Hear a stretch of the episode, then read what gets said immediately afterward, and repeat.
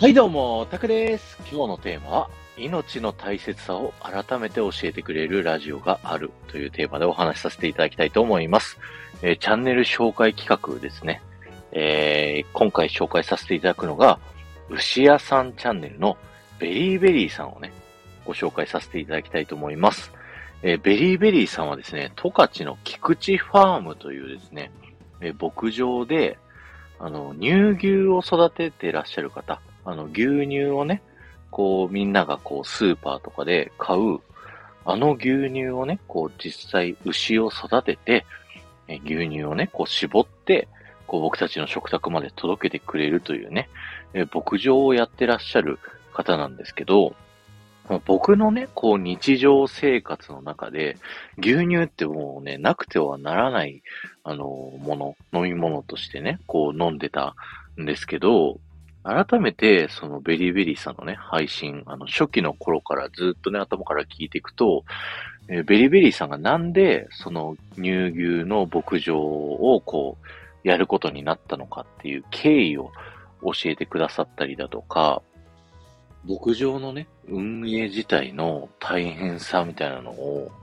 こう、改めてベリーベリーさんの言葉から聞いてると、やっぱこう、ただね、こう、スーパーで売ってて、いつも飲んでる白い飲み物っていう目線から、本当にこう、たくさんの人がね、こう、いろいろ苦労してやられて、で、僕たちの目の前に来てるっていう、そのストーリーを改めて感じることができて、すごくね、あの、勉強になるんですよ。で、その中でベリーベリーさんが、あの、ラジオで話していた、オギャっていうね、あの、乳牛のお話がすごいね、こう心に刺さってて、もうラジオに登場した時点で結構ね、高齢な牛なんですけど、その子がね、こう最後、こう、お肉にこうなっちゃうかどうかっていうタイミングで、こう妊娠をするんです。ね、妊娠して、まあおそらく最後の出産、そういった年齢的にも体力的にももう最後の出産のチャンスであろうっていうところをですね、あの、ベリーベリーさんが赤裸々にね、こう、お話をされていて、実際に、こう、高齢出産なんで、本当に様々なね、こう、なんていうんだろう、トラブルというか、いろんなことが起こるんですよね。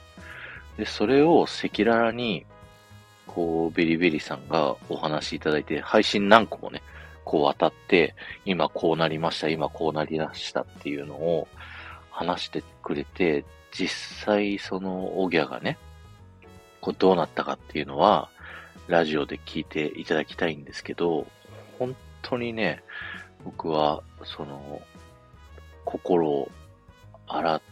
なんかすごい大事さ、命の大事さっていうのを、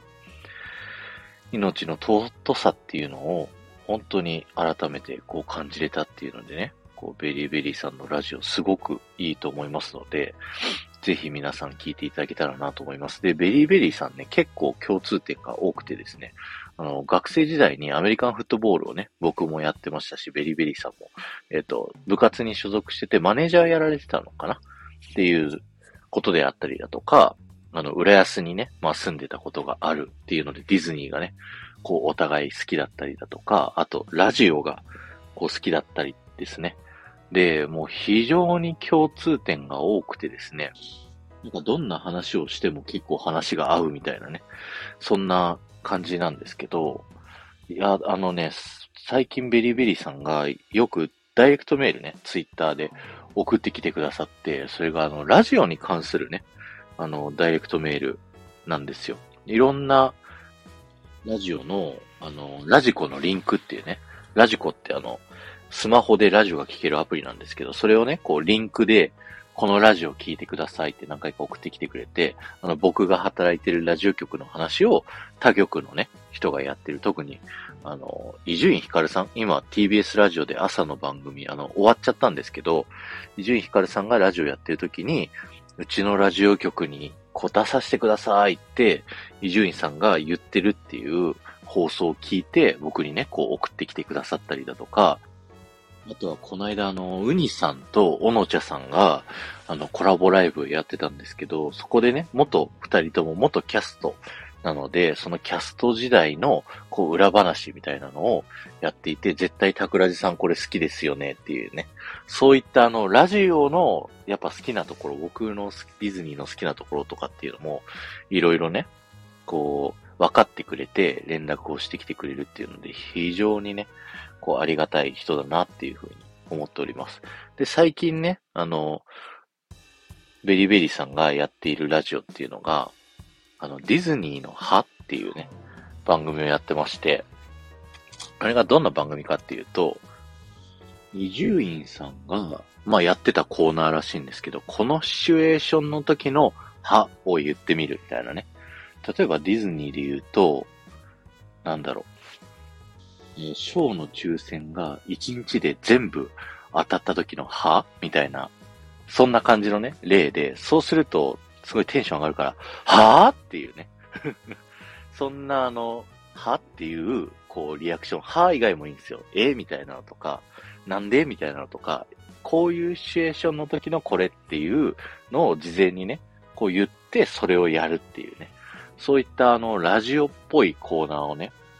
最近やってる方になるので、ぜひね、そのラジオも、あの、聞きに行っていただけたらなと思います。なかなかね、僕もあの、一緒に参加したいなと思ってるんですけど、僕がやるコラボとね、あの、バッティングしちゃって、なかなかね、遊びに行けてないんで、次はね、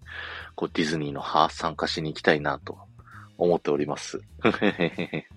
ということでね、あの、ベリーベリーさんのラジオ、ぜひ、あの、アーカイブでね、こうライブでやってるんですけど、ベリーベリーさんの本当にこう、いろんなね、命に対してのお話、非常に勉強、勉強になるっていうかなんだろうな、本当にリアル牧場物語のストーリーが本当に面白いので、ぜひ聞いてみてください。北海道ね、僕遊びに行った時は絶対ベリーベリーさんのね、この菊池ファーム行きたいなと思いますし、あの、アイスクリームね、頼んで食べたいなっていうふうに思ってるんで、